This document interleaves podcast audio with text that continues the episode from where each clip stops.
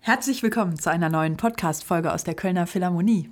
Ich bin Kati Knees und heute sitzt mir ein toller Gast gegenüber, der eine ganz besondere Vergangenheit mit der Stadt Köln teilt. Elf Jahre lang war er Kapellmeister des Gürzenich-Orchesters, zehn Jahre davon auch Generalmusikdirektor der Stadt Köln. Im Laufe seiner Karriere war er aber auch äh, unter anderem Chef der London Sinfonietta, des Melbourne Symphony Orchestra und des Niederländischen Rundfunkorchesters. Und er ist natürlich für zahlreiche Opernproduktionen und Konzerte quer durch die Welt gereist. Seit dem Sommersemester 2023 ist er taufrisch Professor für Dirigieren an der Musikhochschule Hans Eisler Berlin. Herzlich willkommen, Markus Stenz. Ja, vielen Dank.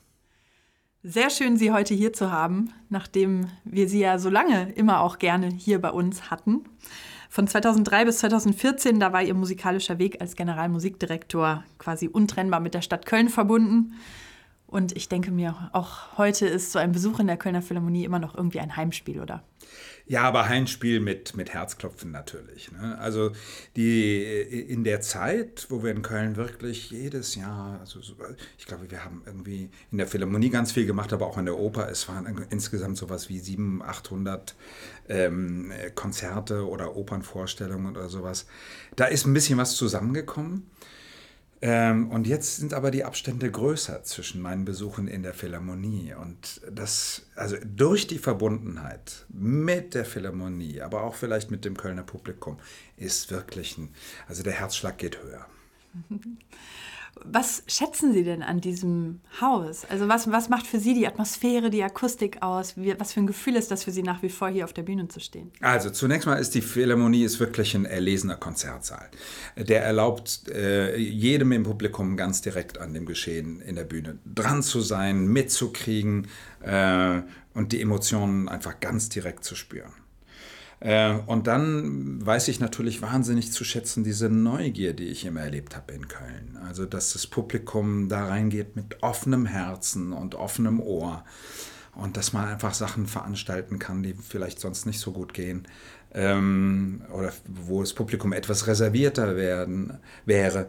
Also diese Entflammbarkeit des Kölner Publikums und auch die Gewogenheit. Also irgendwie, da kommt ganz viel zusammen. Und Sie haben ja schon viele Uraufführungen, viele Premieren dirigiert. Jetzt bringen Sie diesmal im Oktober Georgi Kurtags Oper Endspiel, Fin de Partie mit. Mhm. Das wurde ursprünglich mal in Mailand an der Scala mit Ihnen am Pult uraufgeführt. Mhm. Was glauben Sie, was macht das mit dem Kölner Publikum, dieses Stück? Es ist ja schon ein spezielles Stück. Mhm. Ein Stück, das nachdenklich macht. Das, das Stück ist der Hammer. Ja. Also ehrlich, Fin de Partie, Endspiel ist so ziemlich das Pessimistischste, was man sich überhaupt ausdenken kann. Und es wurde tatsächlich geschrieben, ja zunächst als Schauspiel von Samuel Beckett, 1957 so in diesem äh, Wirrwarr, also Atomzeitalter und wird der Kalte Krieg und wird es zum Endstadium kommen. Ähm, und also diese Situation in dem Bunker mit nur vier Leuten, diese Versuchsanordnung, das ist so was von pessimistisch. Ja, ich wollte erst wollte ich weglaufen, äh, äh, weil, weil ich bin dann doch eher ein Optimist, ja. Und dann, äh, aber das ist dann wie, glaube ich, bei, wenn ein Schauspieler ähm, eben eine Sache darstellen kann, obwohl er selber anders ist. Äh, so habe ich es mir jedenfalls zurechtgelegt. Ähm, ja, es ist ein besonderes Stück.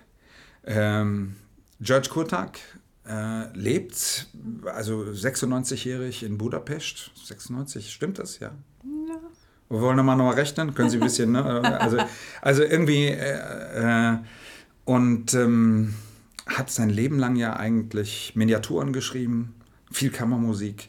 Und wenn was für Orchester, dann irgendwie immer für besondere Konstellationen. Und plötzlich haut er einen zweistündigen Opernabend raus. Ähm, das ist dann schon sowas wie ein Opus Maximus. Das ist ein Stück, ähm, mit dem hat er über Jahrzehnte gelebt. Sollte auch über Jahrzehnte lang, sollte es irgendwo kommen und dann wird es hier mal angesetzt oder Salzburg war mal beteiligt und so weiter. Letztlich war dann die Uraufführung an der Mailänder Skala. Es ist in der Zwischenzeit auch mit der Original-Sängerbesetzung gewesen am Amsterdamer Opernhaus, am Opernhaus in Valencia. Und was auch ganz besonders war, ähm, am, äh, in der Pariser Oper. war deshalb besonders, weil das Stück auf Französisch äh, gesungen wird. Und in, in Paris hatte man so dieses Gefühl, als ob diese, weil die Leute das direkt verstehen, ohne irgendwelche Übertitelungen, äh, als ob man eben ganz, ganz direkt äh, ans Publikum ran konnte. Äh, also das Stück reist mh, seit jetzt ein paar Jahren um die Welt ähm, und ist ansonsten ein Unikat. Es ist eine Oper wie keine andere. Ähm, es unterscheidet sich von dem normalen, von der normalen Haptik eines Opernabends grundlegend. Ähm, da könnte ich vielleicht gleich noch ein bisschen zu ausführen. Äh, aber zunächst mal wird das Kölner Publikum äh, einen, einen ungeheuer profunden, dichten Abend erwarten können, äh, bei dem manchmal mit ganz wenig Musik oder ganz wenig Worten ungeheuer viel Emotionen transportiert wird.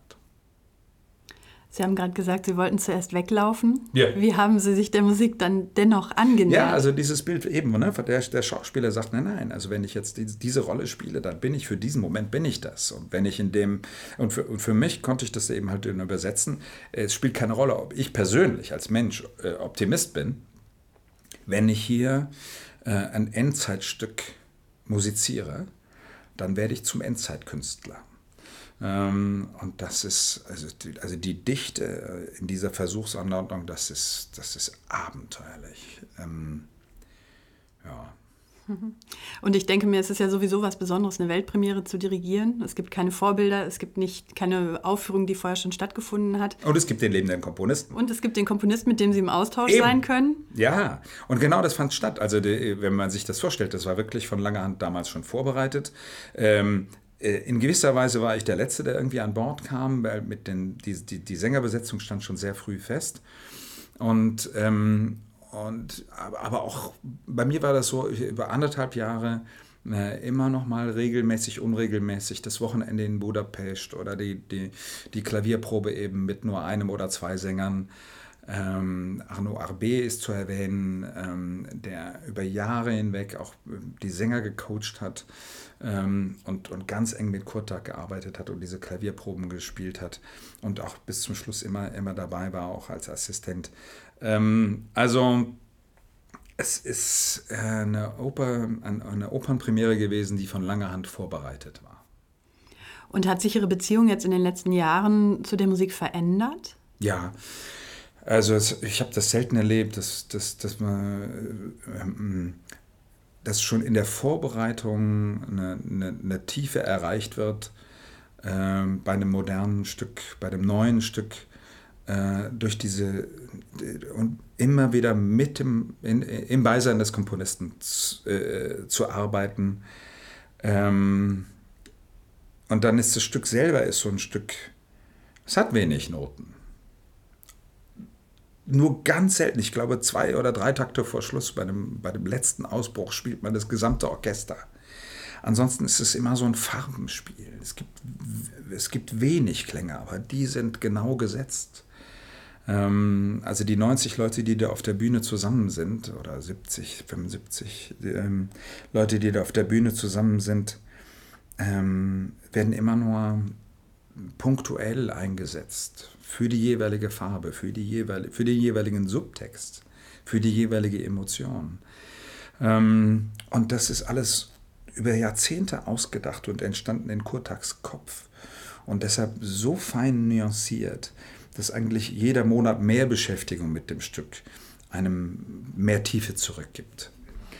Und dann ist also über diese Vorbereitungszeit hinaus ähm, habe ich eben das Stück mit vier unterschiedlichen Orchestern erarbeitet. Eigentlich mit fünf, sage ich gleich noch was dazu. Also für die Premiere in Mailand, für die Amsterdamer äh, holländische Premiere, für die äh, Erstaufführung in Spanien, in Valencia und für eben äh, äh das, äh, die, diese ganz tolle Serie in Paris. Ähm, das sorgt natürlich auch dafür, dass man die unterschiedlichen, äh, bei den unterschiedlichen Einstudierungen erlebt, welche Möglichkeiten das Stück da hat. Man lebt es dadurch, dass unterschiedliche Orchester spielen.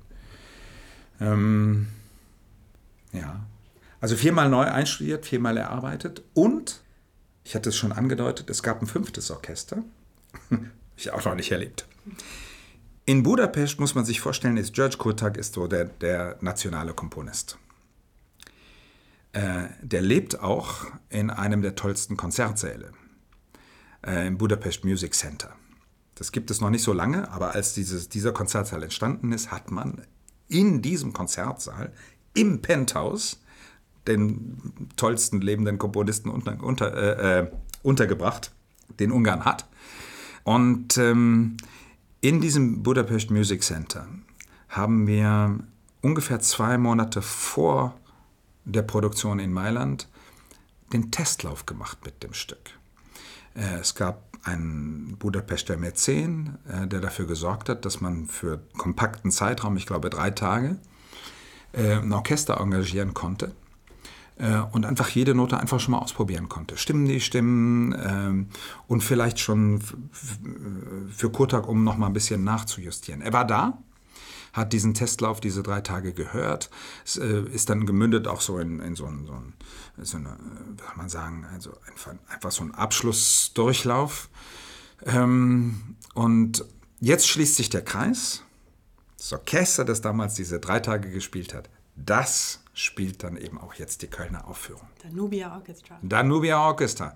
Und die haben ähm, äh, jetzt auch den Vorteil, oder wir haben jetzt auch alle gemeinsam wieder den Vorteil, dass wir in Budapest das Ding einstudieren, dann in Budapest im Beisein von Kurtag äh, das erste Konzert spielen, äh, dann geht es noch zur Elbphilharmonie in Hamburg und dann kommt es nach Köln. Das, ähm, ist das Werk jetzt gereift in Ihren, in Ihren Augen und Ohren? Ja. Also, und zwar bei allen. Äh, wir haben aus dem Originalcast ähm, 75 Prozent. Drei von vier. äh, drei von vier äh, der, der, des, vom Originalcast sind dabei. Ähm, äh, der Bariton ist neu. Äh, aber jeder, der bis jetzt dabei war, weiß, wie sehr dieses Stück zurückgibt durch seine Tiefe. Und dadurch wächst es immer weiter. Ich erwarte auch jetzt, dass wir alle wieder einen Sprung gemacht haben. Sie haben das ja gerade schon angesprochen, in der Partitur findet man nur ganz am Schluss mal eine Tutti-Stelle, ansonsten ja, sind die MusikerInnen nicht unbedingt in Kontakt musikalisch miteinander? Ist das auch quasi so eine direkte Übertragung des Themas dieser Postapokalypse, dass auch die Figuren an sich nicht wirklich im Gespräch, in Kontakt, in Beziehungen miteinander sind? Oder in, inwiefern, wie, wie drückt sich diese Postapokalypse ich musikalisch glaube, aus? Genau das Gegenteil ah, ist der Fall. Okay. Und zwar, hm, wie sage ich das jetzt? Also, wenn ich sage das Gegenteil, ist es so, das Orchester ist wahnsinnig eng ähm, verbunden mit dem, was gesungen wird. Und zwar so eng, dass sie, dass sie fast immer doppeln. Also das Orchester spielt immer ähm, mit der Linie des Sängers mit. Ähm, und manchmal steigt ein Instrument für, nur für eine Note ein und dann wird schon wieder abgegeben. Also äh, ma manche Worte sind äh, ähm, mit drei oder vier unterschiedlichen Instrumentenkombinationen äh, gemacht, aber alle spielen dieselbe Linie. Und das hat zum Beispiel dazu geführt, dass ich darauf bestanden habe beim Verlag, ähm, dass jeder Musiker ähm, ganz ungewöhnlich, sonst nur vielleicht bei, bei Rezitativen der Fall, äh, jeder Musiker den kompletten Gesangstext, also nicht nur den Text, die gesamte Gesangspartie über seiner Stimme mitlesen kann. Sodass man immer weiß, auf welchen Zug man gerade aus, aufspringt und auch in welchem Charakter, in welcher Geschwindigkeit, in welchem Rubato, in welchem Ausdruck. Und ähm, also es ist so, es ist wie ein einziger großer, äh, durchkomponierter mh, hm, äh, Gedankenfluss den man als einzelner Musiker dadurch nachverfolgt, dass man eben ähm, mitlesen, mitverfolgen kann, wo die Sänger gerade sind. Und dann liefert man seine zwei wichtigen Noten äh, dazu ab. Es gibt eine große Verbundenheit zwischen dem Orchestergeschehen und dem Gesangsgeschehen. Äh, aber ansonsten hat natürlich Kurtak das gemacht, was ein Schauspiel nicht machen kann. Beim Original Beckett, nur um ein Beispiel zu geben, wird ein Satz gesprochen, dann kommt im Original un temps, also ein Moment, ein bisschen Zeit, Schweigen. Dann wird weitergesprochen, un temps, Schweigen. Dann wird weitergesprochen, noch ein Satz, dann wieder un temps. Das wäre ein Prozess, da müsste eine Schauspielkompanie müsste im Probenprozess halt so ein bisschen entwickeln, wie viel Zeit man sich dann zwischen den Worten lässt oder welches Wort man besonders betont und so weiter. Diese ganze Interpretation hat Kotak gemacht. Er hat nicht ein einziges Wort verändert vom Original Beckett, sondern er hat, ähm, wenn im Original einfach nur Clove gerufen wird, Clove, in dem Moment die aufsteigende Linie komponiert und dann ist das, das ist eine Interpretation. Im Schauspiel wenn man Clove, Clove, Clove. Diese ganzen Möglichkeiten, die Festlegung, indem er den Sänger Noten gibt, haben wir die Interpretation. Und wenn er, dann zum Beispiel den Sänger aussingen lässt und dann zwei Takte komponiert mit, was weiß ich, drei Schlagzeugschlägen und einem Pizzicato im Kontrabass und dann wird weitergesungen, dann hat er das Schweigen zwischen diesen Worten mit Musik belebt. Und deshalb kriegen wir äh, eigentlich Kurtags Sicht auf diese Apokalypse. Ähm, es ist eine Interpretation. Es ist der, äh, das, das Übertragen von all dem, was emotional passiert, äh, auf Musik. Äh, wahnsinnig spannend ähm, und, und sehr eindringlich. Wir kennen alle dieses Phänomen, wenn das gesprochene Wort plötzlich gesungen wird, da ist, eine, da ist plötzlich eine Schicht Emotionen drauf, äh, die, das, die das Ganze noch direkter ähm, erfahrbar macht. Und das passiert bei dem Stück. Es wird umso beklemmender natürlich, weil es handelt sich um eine apokalyptische Situation. Ich kann das mal gerade skizzieren. Also alle haben da irgendwie ein Hauwerk. Zwei Leute wohnen in, den, äh, in Mülltonnen. Das sind die Eltern, Nell und Nag. Äh, die haben einen Sohn fabriziert, ähm, Ham, der eigentliche Hauptdarsteller. Der sitzt aber im Rollstuhl und ist blind. Und ähm, der Einzige, der sich noch bewegen kann, ähm, ist äh, Klov, der Diener. Und der ist äh, dadurch gekennzeichnet, dass er sich aber gar nicht mehr setzen kann. Der muss in Bewegung sein. Und ähm, ist der Einzige, der, der tatsächlich auch viel Land gewinnt dann bei den jeweiligen Inszenierungen. Ansonsten, ja, zwei Mülltonnen, ein Rollstuhl und einer, der, der sich nicht mehr setzen kann. Boah. Und die sind in einem Bunker und in dem Bunker gibt es Fenster, wo man eventuell noch rausgucken könnte, aber draußen weiß man genau, ist also die komplette Wüste. Und ähm, fin de partie, Endspiel. Boah. Ja, das ist in Kurtags Kopf entstand diese Musik schon Jahre bevor es dann zur Weltpremiere kam, 2018. Mhm. Und da standen uns ja diese ganzen Themen mit Pandemie, mit Krieg, mit Krise, standen uns ja damals auch quasi noch bevor. Wir wussten ja nicht, was so passiert. Jetzt sind Sie Optimist, das spürt man, das springt Ihnen aus jedem Knopfloch. Ähm. ja, darf ich eine kleine Anekdote erzählen? Ja, ja, ja also Kurtag und seine Frau damals, ähm, ähm, Martha, äh, auch ganz wichtig, die hat immer dafür, es musste ja immer einer dafür sorgen, dass immer schreibt er noch einen Takt, schreibt er noch einen Takt und so. Hat er dann noch brav gemacht und ist ja auch dann äh, fertig geworden. Naja, und wir waren in diesem Probenprozess und ähm, und dann äh, kam ich ja irgendwann dazu, dazu in diesem Probenprozess und dann ging es dann immer darum, ja, und an der Stelle und mit dem Ausdruck und hier fallende Linie und, oh, und so. Und dann mh, hm, einen Tag gearbeitet, am nächsten Tag wieder die Morgensession, wir arbeiten weiter. Und Martha irgendwann hält sie den ganzen Laden an und sagt, Markus, seit du dabei bist, ist das Stück irgendwie lustiger geworden. und das, also es ist, ich weiß es nicht. Ähm, das Stück ist nicht lustig, gar nicht. Es ist wirklich die Endzeitstimmung pur. Ähm, ich habe sie aber unterbrochen, weil diese Geschichte ist ausgelöst Das macht nichts, das hat sich gelohnt. ich kam gerade wieder hoch, die Geschichte. Ähm, aber also klar, wir haben seitdem tatsächlich äh, äh, Pandemie ja, mit all den Fragezeichen erlebt und überhaupt kein Mensch wusste mehr, geht es weiter. Uh, und ähm, gerade auch äh, wir Performer, ja, mhm. äh, wo man einfach nicht wusste, pff, was wächst da nochmal wieder an und müssen wir jetzt alles online machen und wer darf wieder wann. Oh, ja, was hat das froh, denn mit dem Optimisten Markus Stenz gemacht? Nee, ich bin halb froh, dass es wieder weitergeht, ja, mhm. und dass wir jetzt einfach, also zunächst mal erlebe ich zwei Sachen. Ich erlebe, dass das Publikum wieder kommt und fast noch entflammbarer ist als vorher. Und ich war auch am Schluss diese ganzen Online-Kram, ich war das so dermaßen satt. Also ich bin Momentkünstler, ja. Man muss also also wir haben also mal auf, auf Jahre hin jetzt genügend Konserven gemacht. Und jetzt muss man wirklich wieder im Konzertsaal sein oder in der Opernvorstellung, um zu erleben, was Musik kann. Nämlich, dass da Leute auf der Bühne sitzen, die dem Publikum was geben können. Und zwar ganz direkt. Ähm, mit all ihrem Herzblut da sitzen und eine Opernaufführung oder ein Konzert machen. Ganz toll. Also das zu erleben. Ähm, und das Publikum kommt auch äh, zunehmend zurück. Also es ist, wir sind noch nicht ganz da, finde ich. Das erlebe ich auch. Ähm, aber diese, diese Entflammbarkeit ist da und, ähm, und, und der Hunger danach, das, das wieder zu erleben, ne, wenn man direkt mit Musik in Kontakt kommt. Ganz toll für uns Künstler, ganz toll. Bin froh, dass es weitergeht. Und Sie haben ja jetzt auch quasi ein neues Feld erobert mit Ihrer Professur in Berlin. Mhm.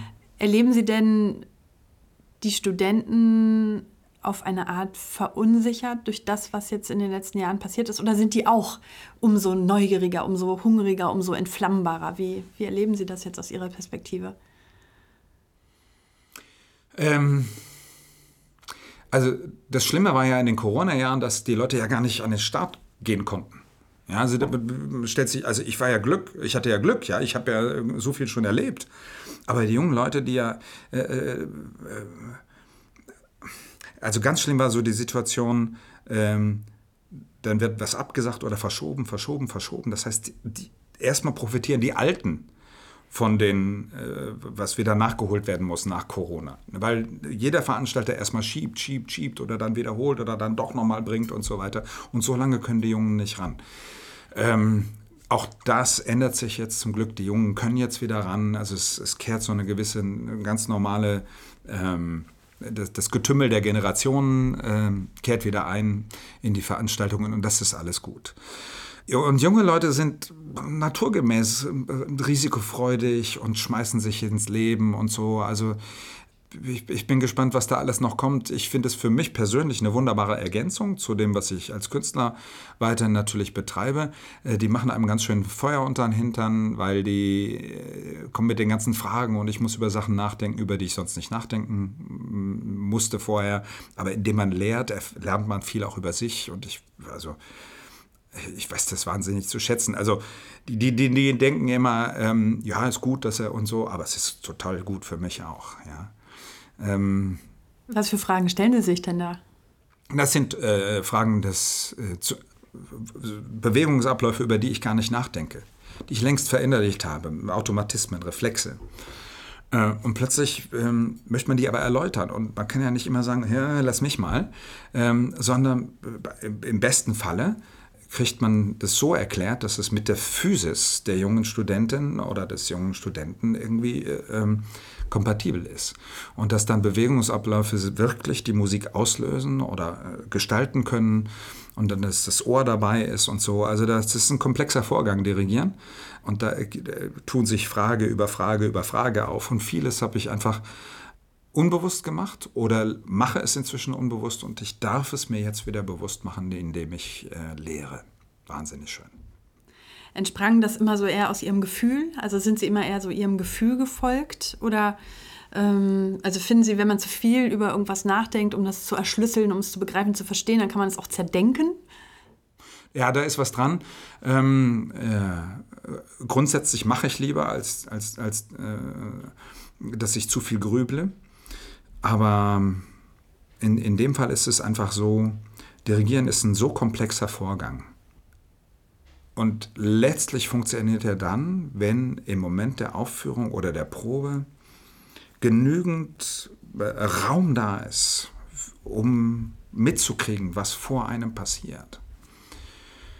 Und wenn man mit sich selbst beschäftigt ist und noch über die Bewegungsabläufe nachdenkt und jetzt lieber nach rechts oder jetzt nicht nach links, aber bitte Chor nicht vergessen oder sonst irgendwas, dann, also dieses, dieses Gewitter, was dann im Kopf entstehen würde, würde ja komplett einem das Ohr zumachen für das, was man eigentlich äh, äh gestalten möchte. Also deshalb, es müssen ganz viele, ganz viele Vorgänge beim Dirigieren müssen unbewusst stattfinden oder verinnerlicht sein. Äh, und ganz viele Vorgänge sind auch nicht trainierbar. Also im Unterschied zum Beispiel bei einem Instrumentalisten oder bei, äh, einem, bei einer Solistin, äh, die müssen, ähm, die müssen ja also um die Oktaven am Klavier perlen zu lassen, muss da ein bestimmter Bewegungsablauf stattfinden. Wenn ich Dirigent, als Dirigent aber einen Abend wie den nächsten Abend wie den nächsten Abend ähm, dirigiere, das merkt jedes Orchester. Das geht nicht. Sondern es, muss, es geht immer um die Gestaltung des Moments. Und manchmal nimmt man sich zurück oder manchmal muss man ein Crescendo befeuern, manchmal muss man es dämpfen, wenn, wenn, wenn, wenn, wenn, wenn dem Orchester die Pferde durchgehen. Und so. Also das sind so Sachen, da bleibt das Dirigieren einfach so mit so vielen Varianten. Und dann pickt man unbewusst diejenige, die gerade richtig ist. Also es gibt so viele unbewusste Vorgänge. Äh, man macht sich da gar keine Vorstellung.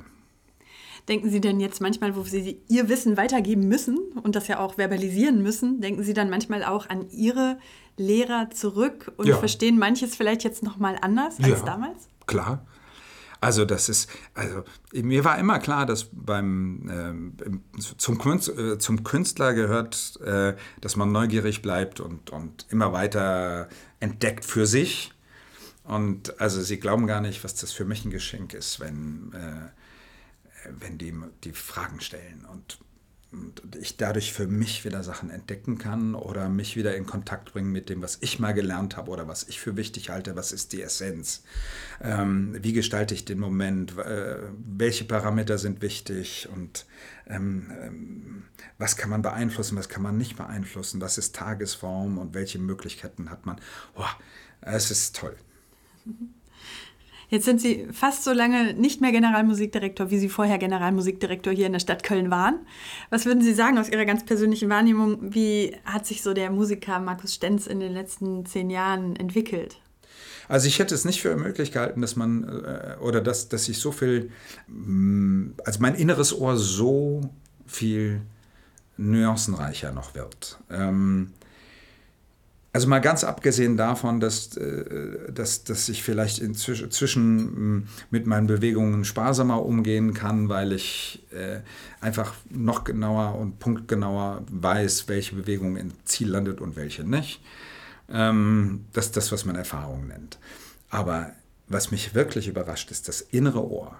Also die, die Fähigkeit, eine Partitur zu lesen und sich schon so vorzustellen, bevor man überhaupt in, in irgendeiner Probe ist, ähm, wie man sie am besten gestaltet und, und wo es Möglichkeit gibt, vom Timing her vielleicht ein bisschen mal zurückzunehmen oder mal ein bisschen aufs Gaspedal zu, dem, äh, zu gehen oder so, so ein inneres Robato. Also das, das, das wird immer, das wird immer wilder, dieses, dieses innere Ohr. Es wird immer nuancenreicher, es ist ausdifferenzierter. Ähm, ich bin so gespannt, was da noch kommt. Sind Sie jemand, der gerne zurückschaut oder schauen Sie immer lieber nach vorne? Ich gucke grundsätzlich lieber nach vorne und weiß aber, dass ich das tue auf der Basis von einem Schatz von Erfahrungen.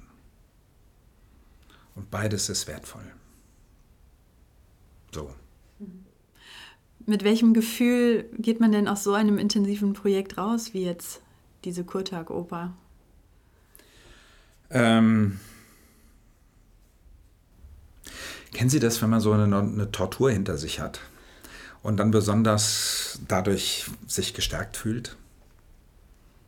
So ungefähr geht es mir. Also die Vorstellung, also die, die verlangen einem wirklich alles ab. Und ich kann mir auch vorstellen, dass dem Publikum so ein bisschen so geht. Äh, in den äh, äh, Vorstellungen im Theater gab es dann auch immer so Szenenwechsel, wo dann teilweise der Vorgang, Vorhang mal für eine Minute oder anderthalb Minuten zu ist für irgendwelche äh, Umbauten. Das werden wir jetzt im Konzert nicht haben. Das heißt, man wird wirklich einen einzigen Fluss haben. Und, boah, ja. Aber ähm, die Erfahrung ist so stark und gibt einem so viel zurück, dass man, glaube ich, reich belohnt aus diesem Abend rausgehen wird. Auch von Publikumsseite. Am 15. Oktober ist es soweit. Mhm. Da können wir Sie hier erleben mhm. mit diesem spannenden Stück. Mhm. Ja, eine Erfahrung für ja. alle auf der Bühne und für ja. alle im Publikum. Ja. Ich freue mich sehr darauf und ich danke Ihnen so herzlich dafür, dass Sie heute hier in Fleisch und Blut vor mir sitzen. sich die sehr, Zeit sehr, genommen sehr, haben. sehr gerne und wir werden alles geben. Ja. Vielen Dank, Markus Stenz. Sehr gerne. Das war wieder eine Podcast-Folge aus der Kölner Philharmonie. Mein Name ist Kathi Knees und ich sage Tschüss und bis bald.